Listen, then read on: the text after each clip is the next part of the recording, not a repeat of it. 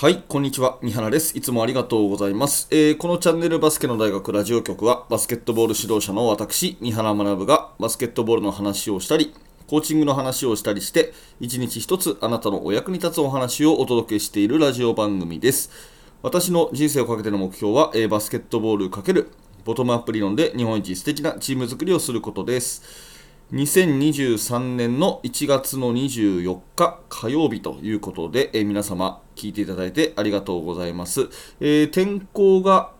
ね、雪が降るとか、そんな話で、えー今日はかなり不安定ということなんですけれども、皆様いかがお過ごしでしょうか？え今日もバスケの大学スタートです。えさて、え今日のテーマはですね、やめさせられるのとやめるのは大違いっていう、そんな話をしていきたいんですが、あの、まあ、連日お伝えしているですね、えー JBA のライセンスジュニアエキスパートの学びの内容とは、今日はちょっと違うんですけれども、えー、と NBA のニュースから、あのー少しですね私の考えをお話をしておきたいんですが、まあ、最後ね、あの今やっている、まあ、職業とか立場を自分からありがとうございましたって言って辞めるのと、あうんまあ、分かりやすく言うと、あなたはクビですよって言われるのとは大きな違いだなというふうに思っています。で、そんなことをね、確か前に、あのー今田啓太さんのラジオだったから聞いたんですよね、こうこういった話が。で、それが頭の中にすごく残っていて、で似たような話を、えーちょっと NBA のニュースと元にですね、えーしてみたいなというふうに思うんですね。はい、で NBA のニュースっていうのはこういうニュースです。えー、と1月22日の配信でこんなブログがありました。ドレイモンド・グリーンが、えー現役引退プランを告白ということで、40歳までバスケはしたくないっていうそういうニュースですね。えーちょっと、えかいつまんで読み上げます。えードレイえーゴールデンステートウォリアーズのドレイモンド・グリーンはリーグ優勝4回、オールスター出場を誇るスター選手の一人だと。現在は NBA11 年目だが、あと4年間プレーしてキャリアを終えることが理想だと考えているというということですね。まあ、ドレイモンド・グリーンといえばですね、あのパワーフォワードというフォワあのポジションながら非常にオールラウンドなオフェンスとしぶといディフェンスでですね、えー非常にこう有名になった選手ですが、えー今年3月に33歳となるが自分の中でキャリアビジョンがはっきりしているようだということで、えーここからが、えグリーン本人の言葉ということなんですけど40歳までバスケットボールはしたくないと。あと4年だけ37歳になるまでだと、え俺のマジックナンバー、えー影響を持つ数字は15だとずっと言ってきた、えー15年間プレーしたら終わり。自分の人生を楽しみセカンドキャリアに進みそこからは若い選手たちに託すと。いうことで、えーグリーンは、えー昨年の夏に最大4年の、えー契約延長が可能だった中ウォリアーズはオファーせずと。今季終了後に、えー2760万ドルのプレイヤーオプションとなる4年後の、えー26、27シーズンは37歳になっているグリーンだがどのようなキャリアのエンディングを迎えるだろうかというそういうね、えまあ、記事なんですね。で、まず面白いなと思ったのは、こういうことを語る選手があんまりいないですよね。あの NBA 選手の中で、NBA 選手の、まあ、平均の、まあ、寿命っていうと変ですけど、あの年数って大体5年、4年とか5年って言われてるんですよね。だから4年、5年いること自体が非常に難しいというね、本当に競争の激しい、まあ、そういった、あのーリーグっていう中で、やっぱり1年でも長く続けたいっていうのが、ほとんどの選手だと思うんですね。まあ、バスケットボールが好きな選手だったら NBA に限らずですね、やっぱり1年でも多くやっていたいという気持ちになると思うんですけど、そこをね、あえてね、えー辞めるつもりでいるっていうのを、普通にこういうシーズン中にポンという、うん、あの今シーズンで終えますとかね、うん、今シーズン限りで引引退しますみたいなのはありますけど、まあ、自分としてはあの40歳までやりたくないんだとかね、えっと、大体自分の人生では15っていう数字が大事だから15年目で辞めるとかっていうことを言うこと自体がなんかこう、うん、ドレイモンド・グリーンらしいなと思って面白いっていうかね、はい、あのいい意味でお騒がせキャラのドレイモンド・グリーンっぽくてなんか好きだなっていうのがまず1点なんですけどこのねセカンドキャリアに進み自分の人生を楽しみそこから若い選手たちに託すっていうこの最後の一言がすごくあのピンときてやっぱり自分の中でですね今やってる職業今やってる立場をあのできるだけ長く続けたいっていうことももちろんね素晴らしいことだと思うんですよ。うん、素晴らしいことだと思うんですよ。で例えばあの例え話が変わりますけどサッカーのねあのキングカズこと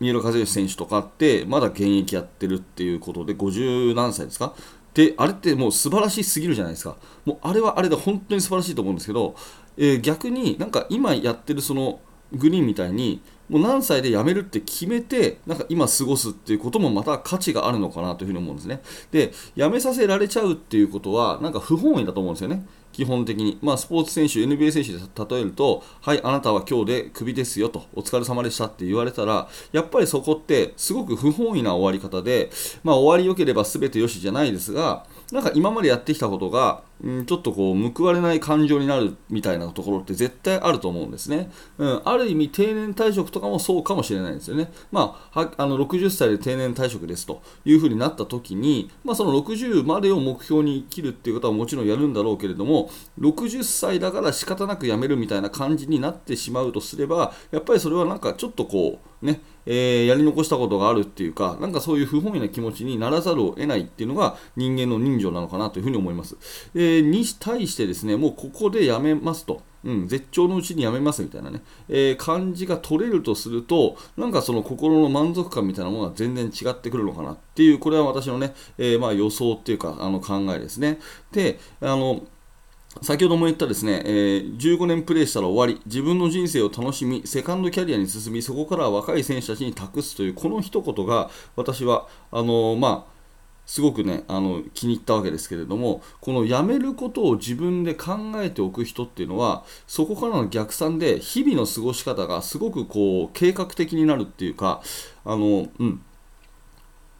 次を考えてなんか常にやるように毎日の質が高まる気がするんですね、えー、もうこの日でやめますと。何歳になったらやめますと、えー、こね、ここまでですっていうふうに終わりを区切ると今の質が上がるんじゃないかなと。そういうねあのここで、まあ、今のグリーンであれば37歳で辞めるとすればそこまでで最高の選手生活するためには、ね、こういう終わり方があってでその時にはこここれを達成しなきゃいけなくてそのためには今日はこういうことをするみたいな逆算思考がですねより明確になるんじゃないかなというふうに思うんですね。だから、まあ、私もですね、えー、これの記事を読むまではやめるっていうことを全然考えていない、ね、あの夢にも思ってないところなんですけど、もし今の立場のね、例えば高校のえー、教員を辞めるとかっていう時になんとなくこう、あのー、そのタイいわゆるタイムリミットのね定年退職みたいなところが来るまでにずっとやり続けるっていう、なんとなくやり続けるぐらいだったら、どっかで区切りを考えてね、うん、あのそういうつもりで、えー、過ごしていくっていうのもいいのかなと、うん、いうふうには思いましたね。なので、えーと、やめさせられるのとやめるのとでは、今の過ごし方が全然違うと。そして辞める瞬間の満足感も違うということで、えー、少しね、一つあの考えるきっかけになればと思って今日はこの記事を取り上げさせていただきました。はい。まあ、そのビジョンをね、持つ、うん、人生のプランを持つっていうことね、目標設定を持つっていうことの、まあ、大切さみたいなことの一例として、えー、あなたの何か参考になればと思っています。えー、まあ、ドレーモンド・グリーンが引退プランを告白ということでで別に引退プランを告白して、えー、辞めませんでしたってなった時に辞めなかったじゃねえかよみたいなことは言われないと思うんですよね。ただ、辞めるつもりでいて、そこに向かって、え逆算思考で日々をよく過ごしていくっていうことは、え誰しもやっていいのかなというふうに思いますね。はい、そんなところで、えー、今日の、え、お話があなたの参考になれば嬉しく思います。え、最後、ちょっとだけね、NBA 関連で雑談させてください。この記事を探すときに、まあ、いろんなね、え記事を毎朝私は読んでるんですが、えついつい、えこの放送を撮っているですね、15分ぐらい前に、八村塁選手がレイカーズでトレードっていうのが決まりました。うん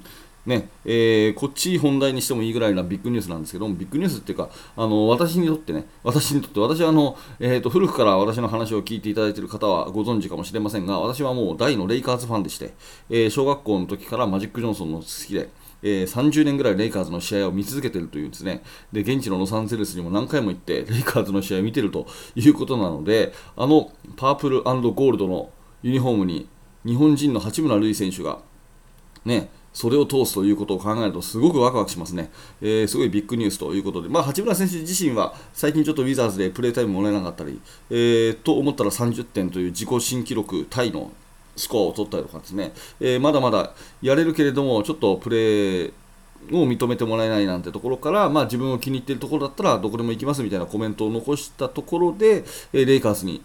あの合意ということでね、まあ、レイカーズ、もう間もなくレブロン・ジェームスも多分ジャバーの記録を抜くなんていうね、そういうチームになりますから、はい、えー、八村選手、頑張ってくださいということで、最後、雑談でございました。はい、ということで、今日のお話は以上です。えー、この放送、このチャンネルはこういった感じでバスケットボールのお話を毎日毎朝楽しくしております。えー、もしよかったらチャンネル登録のボタンを押していただいて、明日の放送でお会いしましょう。えー、高評価、低評価もお気軽に押してくれると嬉しいです。えー、最後にお知らせです。下の説明欄からぜひメルマガの登録をよろしくお願いします。メールマガジンなので、え、アドレスを登録していただくだけで、えー、OK です。もちろん無料でやっております。え、登録すると1通目で、え練習メニューの作り方という特典の動画もプレゼントしております。ぜひ、えこれを機会にメルマガの登録をよろしくお願いします。